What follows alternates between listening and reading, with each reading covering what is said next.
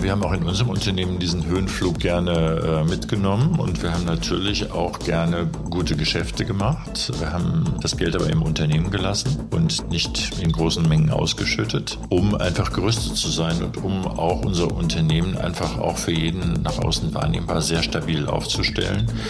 Denn ähm, viele Kollegen sehen das anders, sie werden dann sehr konsumtiv, auch privat und persönlich.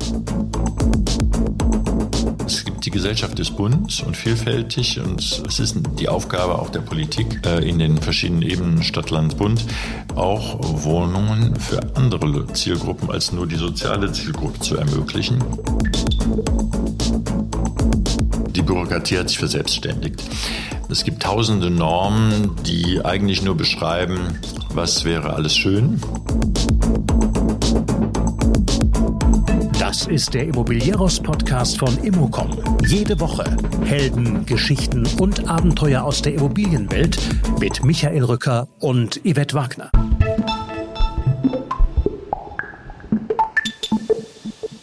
Ein bisschen mehr Marktwirtschaft im Wohnungsmarkt ist gut. Das sagt einer der größten Projektentwickler in Deutschland und ein Visionär, Norbert Hermanns. Mit der Landmarken AG ist er deutschlandweit mit Projekten präsent, widmet sich jetzt seiner Firma Stadtmarken. Über die Unternehmen wollte ich mit ihm nicht detailliert sprechen, sondern eher über die aktuelle Situation. Und wie gedacht, Norbert Hermanns hat eine Menge Ideen. Normen, die mehr Komfortcharakter haben, einfach weglassen, Fehlinterpretationen von Behörden korrigieren, die Bauordnung einfach auf den Stand vor 15 Jahren zurücksetzen, geförderte Darlehen für die Eigentümer von sozialem Wohnraum. Es geht um den Vertrauensbruch durch das Streichen der Förderung, um unsinnige Mengen an Stellplätzen, um eine sinnvolle Höhe von Mieten innerhalb des Mietendeckels. Norbert Hermanns sagt, Unsere Lebensmodelle passen mit den historischen Anforderungen an den geförderten Wohnungsbau nicht mehr zusammen. Wie das geändert werden kann, auch dazu hat er Ideen. Man muss einfach die Gesetze der Vernunft nutzen, sagt er. Aus seinem Mund klingt das sehr einfach. Seine Vorschläge sind es auch. Vielleicht haben wir Glück und die Politik erhört Norbert Hermanns. Und jetzt viel Spaß. Einen kurzen Moment noch. Klimaschutz, Digitalisierung und die Mobilitätswende sind die größten Herausforderungen der Immobilienwirtschaft. In diesem Kontext ist unser heutiger Werbepartner Ihr verlässlicher Begleiter. Die Leipziger Stadtwerke bieten mit ihrer 360-Grad-Perspektive die besten Lösungen für die vernetzten Energiewelten von morgen. Ob Sie Fragen zur Energienutzung Ihrer Immobilie haben, Interesse an erneuerbaren Energien zeigen oder Antworten zu Energiefragen benötigen. Die Leipziger Stadtwerke sind für Sie da, um Sie individuell und umfassend zu unterstützen. Erfahren Sie mehr über Ihren Gestalter der Energie- und Klimazukunft unter www.l.de slash Stadtwerke. Und jetzt mit ganz viel Energie hinein in den Podcast.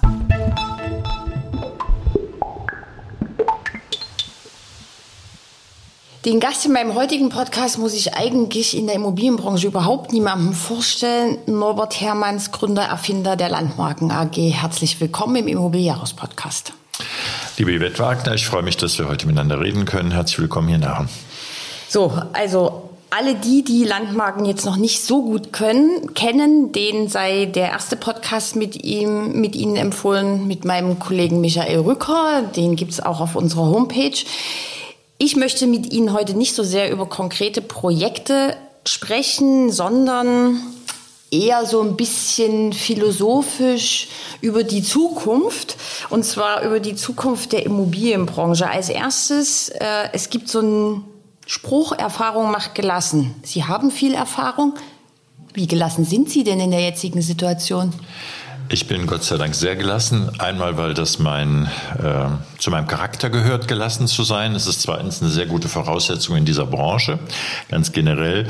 Und ist natürlich auch eine besonders gute Einstellung jetzt gerade im Moment.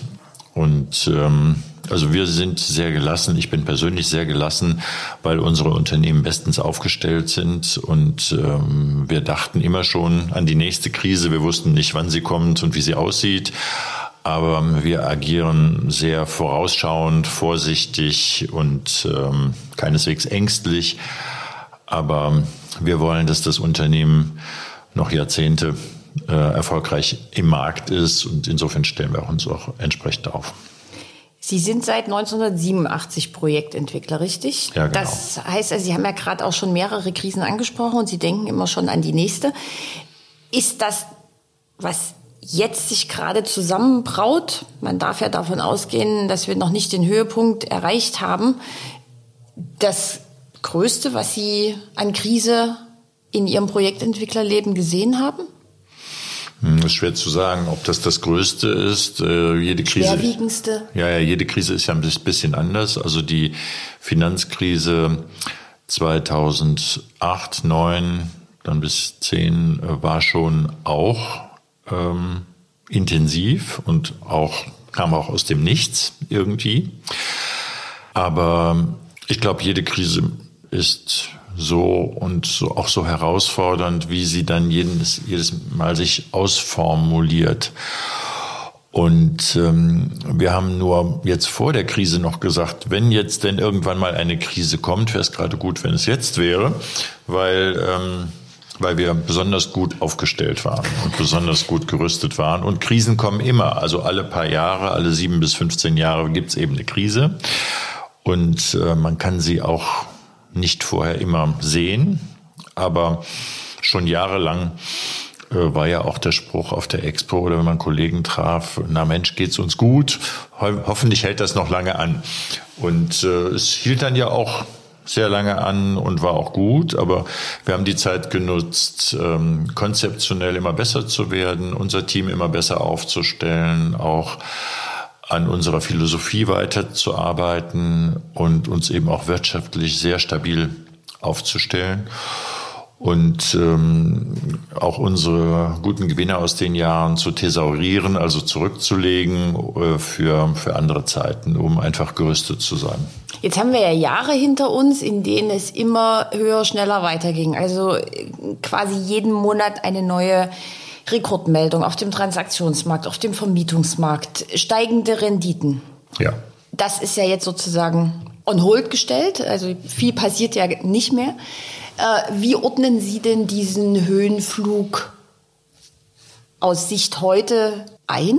Also wir haben auch in unserem Unternehmen diesen Höhenflug gerne äh, mitgenommen und wir haben natürlich auch gerne gute Geschäfte gemacht. Äh, wir haben äh, die, das Geld aber im Unternehmen gelassen und nicht, äh, nicht in großen Mengen ausgeschüttet, um einfach gerüstet zu sein und um auch unser Unternehmen einfach auch für jeden nach außen wahrnehmbar sehr stabil aufzustellen. Denn ähm, viele Kollegen sehen das anders, sie werden dann sehr konsumtiv, auch privat und persönlich, und äh, dann sind die Unternehmen aber trotz der guten Erfolge schwach. Und das sieht man dann in solchen Krisensituationen und äh, dann verändert sich der Markt eben auch. Jetzt, jetzt sehen wir ja gerade sehr viele Projektentwickler, die in die Insolvenz gehen. Ja. Jetzt mal ein bisschen ketzerisch gefragt, die sind also selber dran schuld? Ich will das im einzelnen Fall nicht, äh, nicht beurteilen ja, und auch nicht bewerten. Äh, aber einige würde ich sagen, ja. Also einige ähm, haben eben sehr den Profit in guten Zeiten realisiert und auch mitgenommen, haben zum Teil auch, ich sag mal, sehr riskant finanziert, konnten, ähm, ich sag mal, ein enormes Wachstum in diesen Zeiten an den Tag legen, aber dann oft mit teurem Mezzaningeld äh, finanziert. Und wir haben noch nie mit Mezzaningeld finanziert. Wir haben immer nur so viel Wachstum für uns als Unternehmen zugelassen, wie wir in der klassischen Finanzierung, also Eigenkapital und Fremdkapital, darstellen können. Wir haben dann natürlich auch, wie die anderen auch, günstige, also gute Jahre mit günstigem Fremdkapital genutzt und hatten deswegen auch gute Margen. Aber ähm, wir sind eben nie in ein exponentielles Wachstum gegangen, ähm, das eben nur über teures Mezzanin möglich gewesen wäre. Und ähm, das habe ich keine Sekunde in meinem Leben bereut. Sie sind ja jetzt aus dem operativen Geschäft raus, richtig? Oder wie ja. sehr? Also ich sehe hier ein, zwei, drei Rechner, Ihr Telefon. Ja, also Sie sehen, ich sitze hier in einem bescheidenen Büro und ähm, und ähm, Vorstand sind äh, Jens Kreiterling und Anke Zituras, meine älteste Tochter. Und die machen einen exzellenten Job äh, mit unserem gesamten Team zusammen. Und äh, ich bin sehr froh und sehr stolz, dass das geht. Ich bin Aufsichtsratsvorsitzender und beschäftige mich vielleicht einen Tag im Monat mit der Landmarken AG. und ähm, antworte natürlich auf Fragen, wenn sie gestellt werden. Oder wenn jetzt äh, mein Rat äh, angefragt wird, dann ist er da, selbstverständlich. Und ich gucke mir das mit Interesse an, mische mich aber nicht jetzt jeden Tag in jede, jede Detailentscheidung ein. Und ich glaube, das ist genauso richtig. Man muss, äh, man muss äh, auch sehen, oder ich sehe auch, dass äh, meine aktive Zeit bei der Landmarken AG war. Und es waren sehr schöne und gute und erfolgreiche Jahre. Und ähm, im Moment ist jetzt die nächste Generation dran und in Verantwortung. Und die machen einen exzellenten Job, vielleicht besser als ich den damals gemacht habe. Und fällt Ihnen das schwer? Nein. Das ist aber eine klare Antwort. Nein, ich, äh, nein, es ist ja nicht so, dass ich jetzt äh, meinen Tag äh, auf dem Golfplatz verbringe und nur, nur Freizeit mache. Ich habe mich mit meinem äh, Ausscheiden bei äh, Landmarken als Vorstand äh, mit unserer Schwestergesellschaft Stadtmarken nun beschäftigt. Da gab es noch einiges zu tun. Äh, wir wollten die als Property Manager perfekt aufstellen. Wir sind auch bewusst aus äh, unserem Landmarkenbüro mit dem Team ausgezogen, damit es da keine, keine Vermengungen und Vermischungen gibt. Und wir haben jetzt ähm, Stadtmarken mit dem Ziel, ich sag mal, einerseits ähm, ökologisch ausgerichtet, aber auf der anderen Seite auch ähm, organisatorisch auf einem Top-Niveau zu sein, wahrscheinlich einen der besten Property Manager in Deutschland aufgebaut. Wir haben ein exzellentes, ein exzellentes Team. Und das wird im Markt gesehen. Wir kriegen sehr viele neue Aufträge, also nicht nur von unseren eigenen Immobilien, sondern eben auch äh, von, von anderer Seite. Und das wächst sehr schön und es macht mir sehr viel Spaß und das werde ich auch jetzt ähm, bald und zunehmend mehr an, an die Leitung des Teams übergeben. Und dann habe ich da eine neue, eine neue, äh, sehr aktive und sehr erfolgreiche Unternehmung initiiert.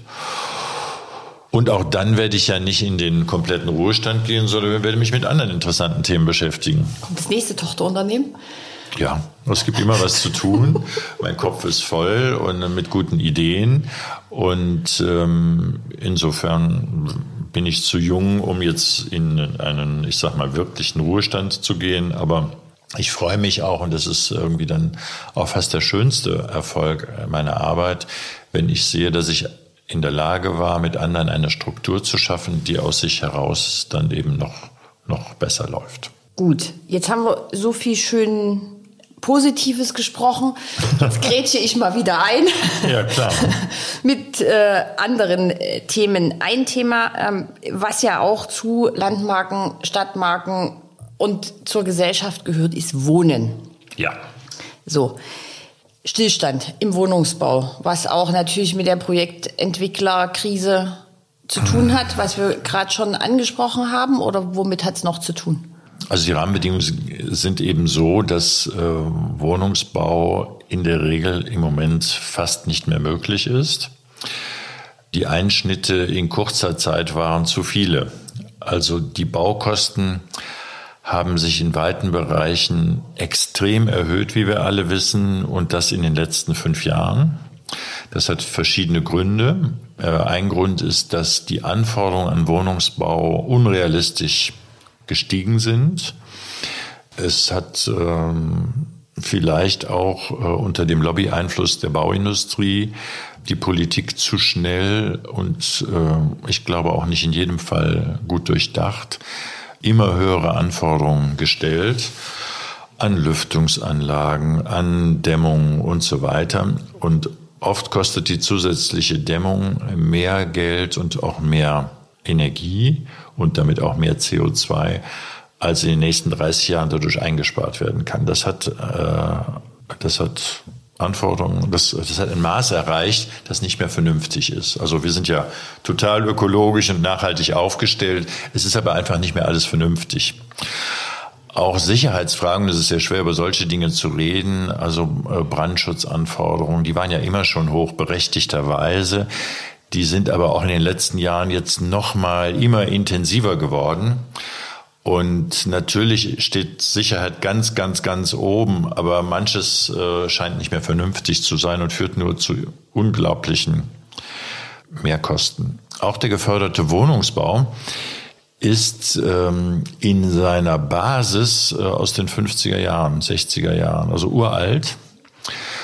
Und es gibt sehr strikte Anforderungen, wie diese Wohnungen äh, gestaltet sein müssen. Wie groß muss das Kinderzimmer sein? Wie groß muss das Schlafzimmer der Eltern sein? Die Lebensmodelle, die unsere Gesellschaft heute erfordert, passen auch oft gar nicht mehr zusammen äh, mit den historischen Anforderungen an die Raumgestaltung von gefördertem Wohnungsbau.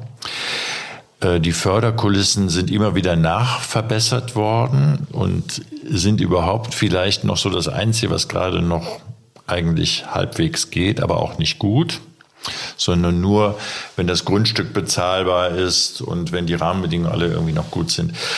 Also da muss man, da muss man umdenken. Also die, die Regelungen sind schlichtweg überaltert und, und ähm, die Einschränkungen sind nicht mehr aktuell und, und nicht gut. Und die Mieten, die man dann nehmen kann, sind in den Großstädten zu niedrig. Also man könnte, also warum muss man in einer, in einer neuen, in einer Großstadt wie Düsseldorf oder Köln darf nur, ich sag mal, sechs bis sieben Euro Miete nehmen?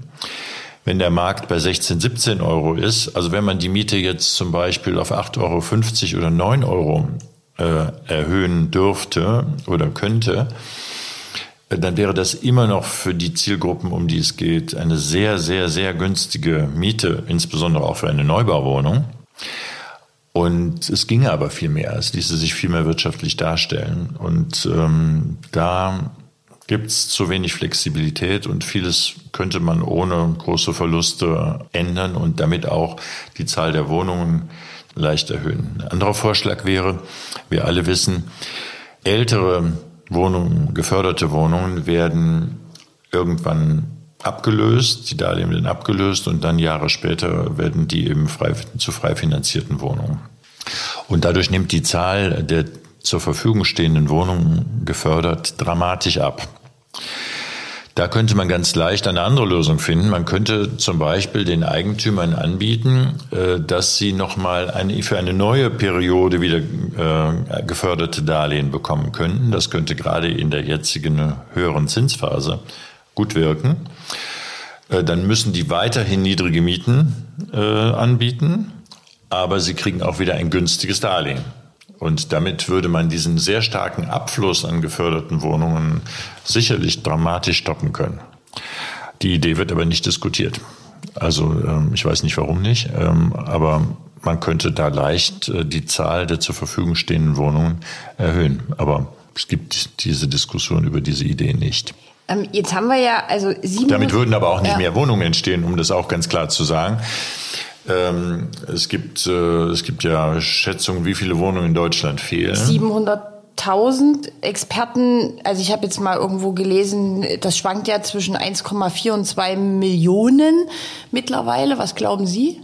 Ich kann die Zahl nicht, ich kann die Zahl nicht sagen, aber ich kann mir gut vorstellen, dass mehr als eine Million Wohnungen fehlen. Also wenn wir einfach die Bevölkerungsentwicklung sehen, dann ähm, haben wir ja äh, tatsächlich einen enormen Zuwachs an Bevölkerung und äh, und darauf müssen wir reagieren. Wir können natürlich temporär ähm, äh, verdichten, wir können, äh, ich sag mal, äh, Unterkünfte für Flüchtende machen, aber das sind ja in der Regel keine tollen äh, Lebensumstände. Wir müssen ja gucken, dass wir auch äh, die Flüchtenden, insbesondere die, die länger hier bleiben, äh, sehr schnell in Wohnungen äh, bringen und, und auch in Arbeit bringen und so weiter. Und das muss, äh, das muss anders organisiert werden. Das ist aber eine enorme Herausforderung. Dafür müsste es einen sehr viel größeren äh, Wohnungsmarkt geben.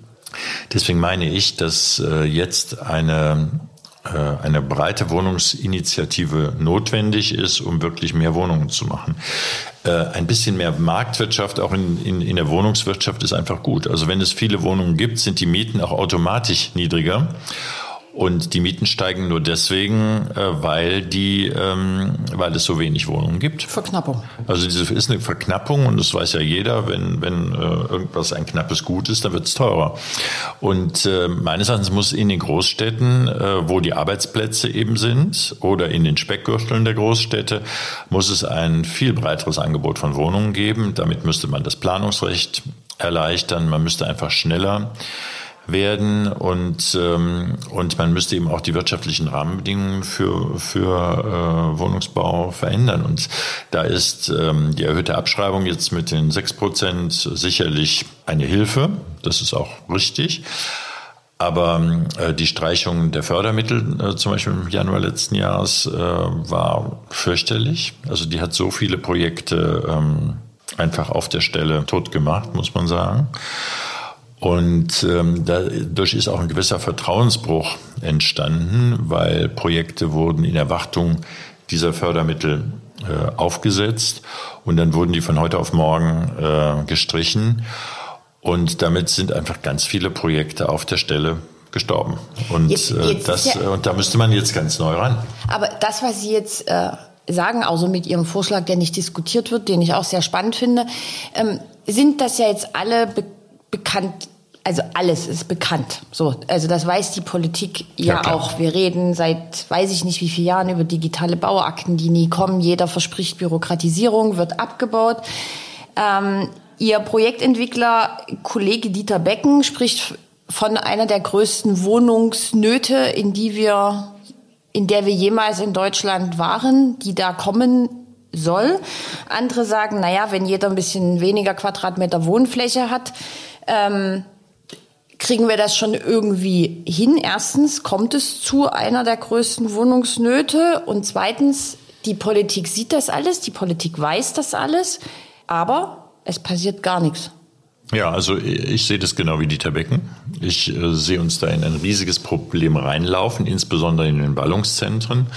Die Ballungszentren äh, sagen dann jetzt, naja, wir schaffen es nicht, äh, deswegen zieht lieber ins weite Umland. Oder es gibt ja auch äh, Regionen in Deutschland, äh, die gerne mehr Menschen hätten, die aber strukturschwachen sind. Aber die Menschen ziehen natürlich und leben natürlich in Bereichen, wo sie auch Arbeitsplätze finden. Und insofern ist das nur bedingt eine Lösung. Natürlich kann man auch Wohnraum ein bisschen verdichten, aber es, es sind auch oft in Stadtteilen strukturelle Probleme. Es gibt Stadtteile, die eher, ich sag mal, Reihenhaus, Einfamilienhaus geprägt sind aus den 50er, 60er, 70er Jahren. Da wohnt in der Regel jetzt eine eine ältere Dame alleine in einem 150 Quadratmeter Haus. Da könnte eine junge Familie sehr gut einziehen und die würde da auch sehr gut einziehen. Die alte Dame würde aber gerne 60 Quadratmeter Miet- oder Eigentumswohnung haben, die ihrer, die behindertengerecht ist, die ihrer jetzigen Lebenssituation entspricht. Da die aber nicht gebaut wird, wird das Haus nicht frei. Also ähm, man muss da, glaube ich, einfach anders weiterdenken. Ein anderes Problem ist, dass äh, politisch nur diskutiert wird, sozusagen nur das soziale Wohnen, also äh, das preiswerte Wohnen. Aber unsere Gesellschaft hat wohlhabende Leute, die hat Leute in der Mittelschicht, die hat äh, junge Leute, die äh, vielleicht Community-Wohnen ähm, ermöglichen wollen. Es gibt ähm, natürlich das soziale Wohnen. Ähm, es gibt Leute, die Eigentum erwerben wollen. Es gibt Leute, die Eigentum erwerben wollen. Es gibt die Gesellschaft des bunt und vielfältig und ähm, es ist die Aufgabe auch der Politik äh, in den verschiedenen Ebenen Stadt, Land, Bund, äh, auch Wohnungen für andere Zielgruppen als nur die soziale Zielgruppe zu ermöglichen. Und man muss da anders man muss da offener sein. Und ich sag mal, eine Wohnung, die geschaffen wird, und auch wenn es eine, eine schicke Penthouse-Wohnung ist, ist eine Erleichterung für den Wohnungsmarkt. Denn der, der da einzieht, der zieht aus einer anderen Wohnung aus und macht die wieder frei. Also dann schichtet die sich vielleicht drei, vier Mal um. Aber all das muss möglich werden. Und, ähm, und die politische Diskussion ist dazu einseitig. Natürlich aber, ist der Druck am unteren Ende am größten. Aber meinen Sie, es muss erst in der Gesellschaft, ich sag mal, krachen? äh, bis die Politik, äh, also in meiner Welt gibt es ja Dinge, die man sehr, sehr schnell tun könnte. Also Baugenehmigungsverfahren zum Beispiel abzukürzen. Ich glaube auch, also gut, wenn wir jetzt das Heizungsgesetz gesehen haben, da ist man schon wieder nicht mehr der Meinung, dass irgendwas äh, schnell und unkompliziert geht. Also die Bürokratie hat sich verselbstständigt. Ähm, es gibt tausende Normen, die eigentlich nur beschreiben, was wäre alles schön die aber zum Teil auch von den Behörden als Normen fehlinterpretiert werden, auch von Architekten fehlinterpretiert werden, als unbedingt notwendig. Und das ist aber keineswegs so. Also man kann durchaus auch preiswerter bauen, wenn man einfach äh, Normen, die mehr Komfortcharakter haben, weglässt. Und da ist, das ist einfach überbordend. Also wir müssen uns vielleicht auch etwas wieder rückbesinnen auf, auf die Vernunft und auf, äh, auf Basics. Weil Sie gerade schön sagen. Also, schön ist es ja. Also, bezahlbare Mieten, Mobilität, also jetzt mal von E-Autos abgesehen, viel öffentlicher äh, Nahverkehr, auf den Dächern Photovoltaik, alles mit nachhaltigen Materialien. Ähm, dann soll der Projektentwickler noch eine Kita bauen, ein Stück Straße äh, bauen, weiß ich nicht, fünf Wildkirschen pflanzen, weil er irgendwo eine weggerissen hat, ein Habitat für irgendwelche Eidechsen. Ähm, das ist ja jetzt so eine, also eine schiere Masse an Dingen, die immer verlangt werden. Darf man eigentlich noch priorisieren? Also darf die Wohnung Priorität Nummer eins haben vor der Ökologie? Wie verhindert man, dass das alles gegeneinander ausgespielt wird? Weil momentan ist das ja ein bisschen so, wenn man mit Bestandshaltern spricht. Ähm, die sagen, naja, also auf der einen Seite soll ich bezahlbares Wohnen anbieten, auf der anderen Seite soll ich aber ESG machen. Also es wird, äh, es wird einfach, ähm, die Projekte werden deutlich überfrachtet. Ähm, das ist, hängt einmal, ich sag mal, an gesellschaftlichen Erwartungen. Alles ist genau, wie Sie es gerade beschreiben. Alles soll ein Projekt gleichzeitig erfüllen. Man soll ähm, auf öffentliche Mobilität setzen, aber trotzdem muss man äh, irrsinnig teure Tiefgaragen bauen, die nachher gar keiner nutzen wird und die äh, die Gesamtkalkulation des Projektes verderben. Äh, alleine das Thema Stellplatzverordnung der Städte ist in vielen Städten unerträglich. Also da müssen ähm, Tiefgaragen gebaut werden an Stellen, die dafür wenig geeignet sind. Äh, die kosten auf 20 bis 50 oder 60.000 Euro pro Stellplatz und man weiß vorher schon, man wird kaum einen davon vermieten können. Ja, wie ich jetzt zum Beispiel hörte, im Tesla-Umfeld, die ganzen Tiefgaragen mit den E-Ladesäulen werden gar nicht benutzt von den Mietern, weil ja. Tesla Shuttle-Service anbietet und die Menschen da überhaupt keine Autos mehr haben. Das heißt, da ja. stehen Tiefgaragen leer. Aber die Städte kriegen eben äh, Stellplatzablösen dafür und sind einfach gewöhnt, in Stellplatzablösen zu denken. Und ähm, das, das macht es einfach, das ist zum Beispiel eine der Positionen, die Bauern teuer macht und völlig sinnlos ist. Also man muss die Zahl der Erfordernisse bei Stellplätzen deutlich reduzieren. Äh, Fahrradstellplätze ist jetzt das nächste Problem. Also ähm, wir bauen dauernd natürlich sehr gerne Fahrradstellplätze. Aber zum Teil muss man bei irgendeinem Quartier hunderte Fahrradstellplätze bauen, äh, wo man im Freigelände auch gar keinen Platz mehr hat. Da muss man Tiefgaragen bauen, um Fahrräder unterzubringen in irrsinnigen Mengen, zum Teil vier, fünf Fahrradstellplätze pro Wohnung, von denen man weiß, dass die nie irgendwann einer benutzen wird in der Menge. Und das löst alles sinnlose Kosten aus. Und ähm, da muss man einfach äh, mal die Gesetze der Vernunft ähm, äh, nutzen. Und ähm, aber die Städte sind eben komplex. Verwaltungen sind das eine. Da gibt's äh, viele, viele Interessenslagen. Der eine denkt so, der andere denkt anders. Und am Ende ähm, wird alles, was irgendwer sich im Rahmen eines Genehmigungsprozesses überlegt, jedes Amt hat seine Forderungen und die Liste wird immer größer und einem unerfüllbar und auch unfassbar teuer. Und am Ende scheitert dann das Projekt. So, dann haben wir jetzt wieder ein gescheitertes Projekt. Das ist ja also wirklich so ein, so, ein, so ein Wust. Also wo fängt man denn, also wo würden Sie denn anfangen? Also Sie könnten jetzt einen Tag bestimmen, wie das Bauen in Deutschland weitergeht. Das wäre toll, dann würden wir viele Probleme lösen. Also dann mal los. Ich würde erstens die Bauordnung einfach um 15 Jahre zurückdrehen. Also ich würde alles, das seit den letzten 15 Jahren gekommen ist, einfach mal für 10 Jahre aussetzen. Äh, auch vor 15 Jahren hatten wir sehr hohe Anforderungen. Es war aber alles noch irgendwie machbar. Ich glaube, alleine mit diesem einfachen Schritt, man müsste auch sich nicht viel überlegen, sondern es gibt ja eine Bauordnung von vor 15 Jahren. Und wenn danach heute genehmigt würde, dann wäre es gut. Zweitens würde ich die Anforderungen an Stellplätze im Innenstadtbereich, nicht an der Peripherie, signifikant reduzieren, vielleicht um 50 bis 80 Prozent und würde eben nicht verlangen, dass das komplett durch äh, ein Vielfaches an Fahrradstellplätzen äh, ersetzt werden muss. Wenn man meinetwegen pro Wohnung zwei Fahrradstellplätze hätte, dann wäre das völlig ausreichend. Alleine diese beiden Maßnahmen würden, glaube ich, einen Großteil äh, schaffen. Dann würde ich drittens dafür sorgen, dass ähm, Wohnen nicht nur eine, äh, ein, ein Thema für soziales Wohnen ist, sondern ich würde auch die gesamte Breite der Gesellschaft mir anschauen und würde damit, glaube ich, eine massive Entlastung machen. Und wir müssen in unsere Stadtteile gucken, wo sind die Stadtteile, wo Wohnraum zum Beispiel in Einfamilienhäusern massiv untergenutzt ist. Und die müsste man sich zuerst angucken und sagen, wie können wir da für die ganzen älteren Singles ähm, äh, Ersatzwohnraum schaffen in einer angemessenen Form, in einer großen Menge. Und da kenne ich in vielen Städten äh, ganze Stadtteile, äh, wo man im Ergebnis tausende neue ähm, Wohnplätze für äh, auch eine interessante Klientel für die jungen Familien schaffen könnte.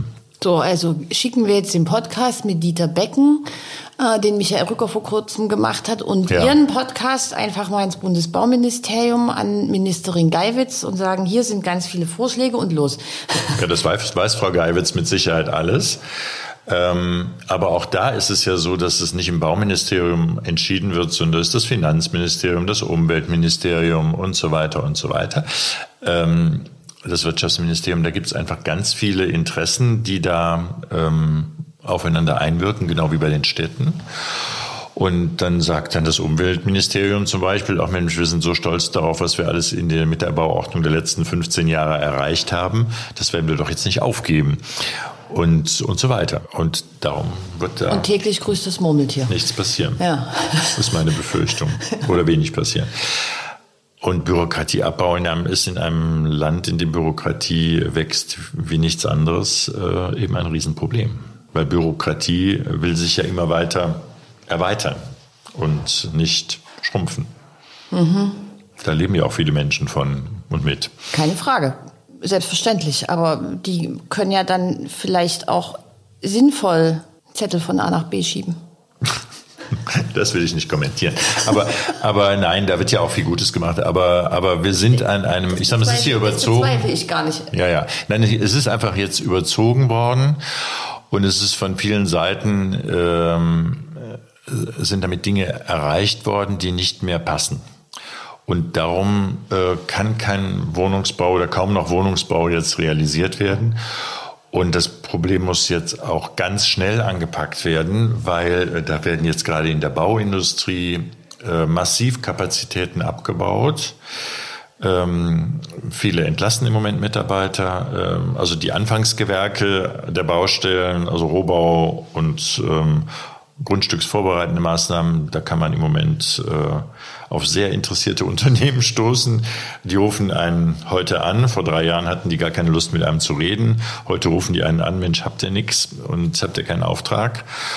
Und äh, die Preise sind auch nicht mehr die, die sie mal waren. Äh, ähm, in anderen Gewerken, gerade in den äh, Haustechnikgewerken, sind die Preise immer noch sehr hoch und die haben auch viel zu tun, weil natürlich auch die Sanitärinstallateure jetzt mit den Heizungsumrüstungen, ich sage mal in anderer Weise gut zu tun haben.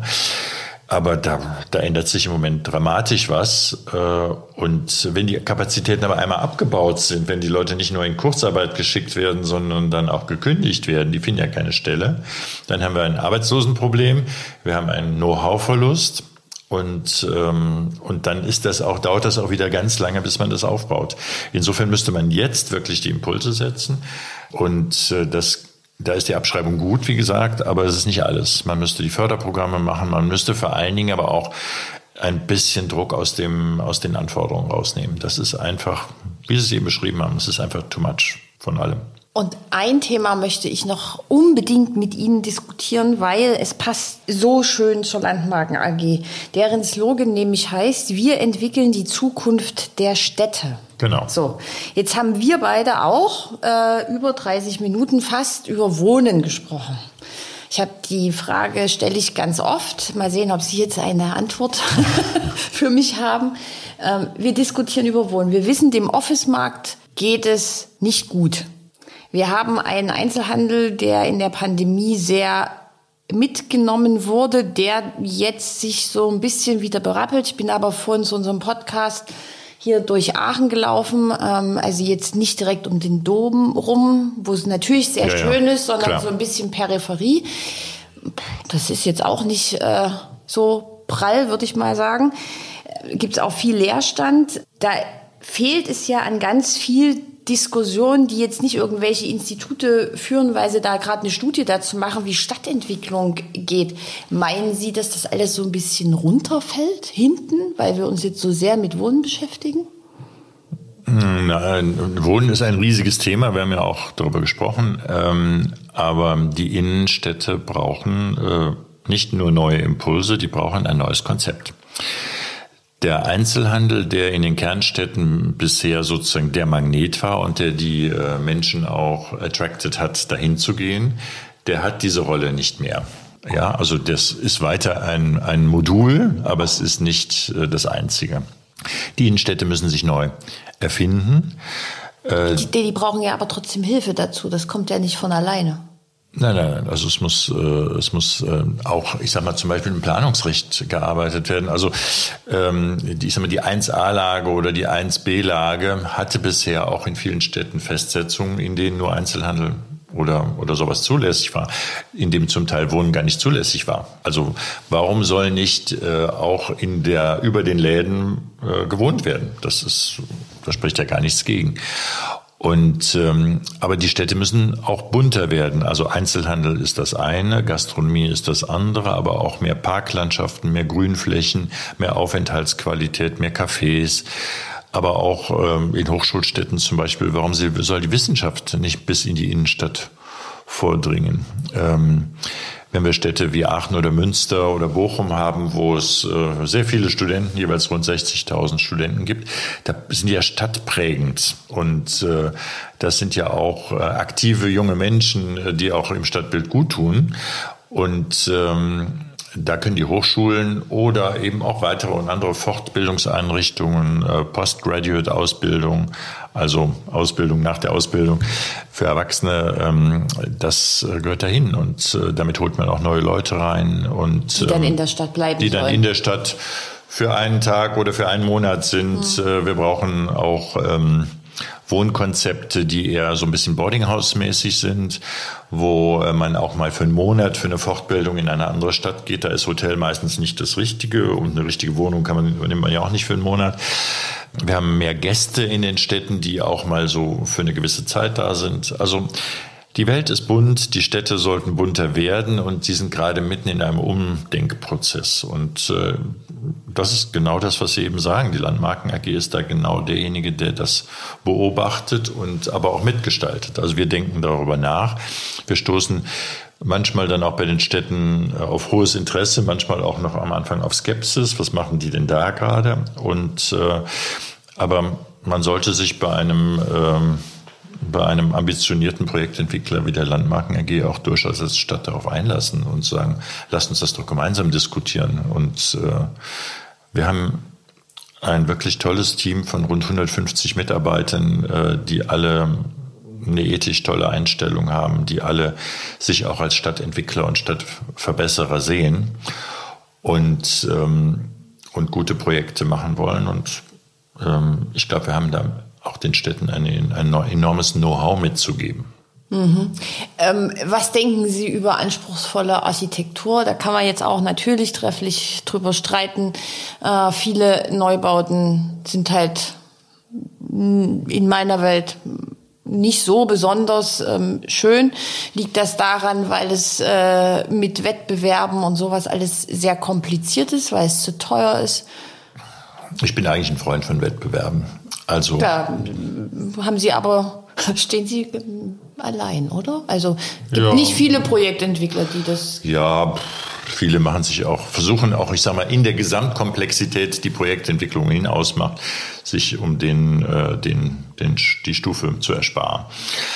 Also nicht immer und an jeder Stelle, so würde ich es mal sagen. Also eine Stadt hat äh, verschiedene Zonen. Es gibt Zonen, in denen eine gute Durchschnittsarchitektur wunderbar passt und ähm, wenn man in einem solchen Bereich dann ein Gebäude baut, das sich äh, durch eine exzellente Architektur hervortut, könnte man das auch für Eingeberei halten, weil da ist ein, ein Diamant jetzt, äh, ich sag mal, in einem sehr grauen Umfeld oder die Rose im Kornfeld oder irgendwie sowas. Ähm, da, wo die Stadt wirklich sichtbar ist, Also an den Einfallsachsen in der Kernstadt, da wo also die Stadt sich von ihrer besten Seite zeigen will, bin ich absolut der Meinung, dass exzellente Architektur dahin gehört und dass man und die kriegt man in der Regel in einem wettbewerbsartigen Verfahren, also oder einem qualitätssichernden Verfahren besser hin, als wenn man jetzt einen, auch nur einen guten Architekten fragt, was fällt dir dazu ein? Gut, und dann also kommt, Wettbewerb und dann kommt, fördert. Gut, und dann kommt äh, die Stadtverwaltung, also wir haben jetzt den Wettbewerb durchgeführt, es gibt einen Gewinner äh, und dann kommt die Stadtverwaltung und sagt, ach na ja, nee, das machen wir jetzt mal ein bisschen so. Am Ende sieht das dann dem Wettbewerbsgewinner gar nicht mehr so ähnlich. Das ist immer wieder bei der Verlässlichkeit. Ja, das ist nicht unsere Erfahrung. Das Ah, gibt's, okay. aber das ähm, also wenn man wirklich ein gutes Wettbewerbsergebnis hat, das ist ja nicht immer so. Also Wettbewerb alleine heißt ja noch nicht, man kommt zu einem brillanten Ergebnis, aber wenn man das wirklich hat, dann ist es auch gut, wenn alle versuchen, das umzusetzen. Man muss aber auch gucken, dass der Auslober, dass der Projektentwickler eine starke Rolle mitspielen kann. Also wenn es einen Entwurf gibt, der zwar toll aussieht, aber wirtschaftlich gar nicht zu machen ist, und das auch nachvollziehbar ist, dann ähm, sollte man auch überlegen, ob man das nicht in einer Weise verändern kann, die, ähm, die das Projekt machbar macht. Und manche Wettbewerbsergebnisse sind auch wunderschön, aber in der heutigen Zeit einfach nicht mehr darstellbar. Das heißt aber nicht, dass man dann einen schlechten Entwurf machen muss, sondern muss man eben damit umgehen. Und wenn wir uns auch die Zeiten ansehen, also in dem, wann ist was gebaut worden. Also nach dem Krieg ähm, ging es eben in erster Linie darum, äh, Menschen wieder zu Wohnungen zu bringen. Und da sind viele Häuser gebaut worden, die man heute nicht mehr für sehr schön hält, aber die schon ein Zeitleer darstellen. Wenn man die Jahresringe eines sehr alten Baumes sieht, dann sieht man, dass es fette Jahre gab und magere Jahre. Und, ähm, und ich finde auch nicht ganz schlimm, wenn man das vielleicht auch an der jeweiligen Architektur der Jahre sieht, wie, äh, wie hat sich die Gesamtlage in einer Stadt, in einem Land, in einer bestimmten Periode entwickelt. Okay, das heißt aber nicht, dass man es gemixt schlecht machen Also muss. gemixt. Ich habe ähm, ich hab vor Jahren mal den, ähm, den Satz von Herrn Kohn von Kohn Patterson Fox in New York gehört, als wir sagten, wir wollen mit euch ein Projekt machen. Das haben wir dann auch gemacht. Und ähm, wir haben aber nur ein limitiertes Budget. Und dann sagte er, dann müssen wir unsere besten Leute darauf setzen. Also gute Architektur heißt nicht automatisch, dass man Geld verballert, sondern das heißt eben, dass der Entwurf stark ist. Was für ein Schlusswort. Ja, das finde ich gut. Norbert Herrmann, ich danke Ihnen sehr für diesen äh, Podcast. Ich hoffe, äh, wir können den weiterführen, weil ich hätte dann noch ein paar Fragen und die Branche entwickelt sich ja weiter und ich glaube, es kommen noch sehr, sehr spannende Zeiten auf uns zu, in denen wir dann weiter über Transformation, über Assetklassen und über speziell das Wohnen noch weiter diskutieren können und dann vielleicht auch noch mal ein bisschen mehr über die Landmarken. Aber jetzt wollte ich erst mal mit Ihnen so ein bisschen auf die Immobilienbranche schauen. Ja, herzlichen Dank für das schöne Gespräch. Hat mir Spaß gemacht. Dann bis Danke. bald. Bis bald.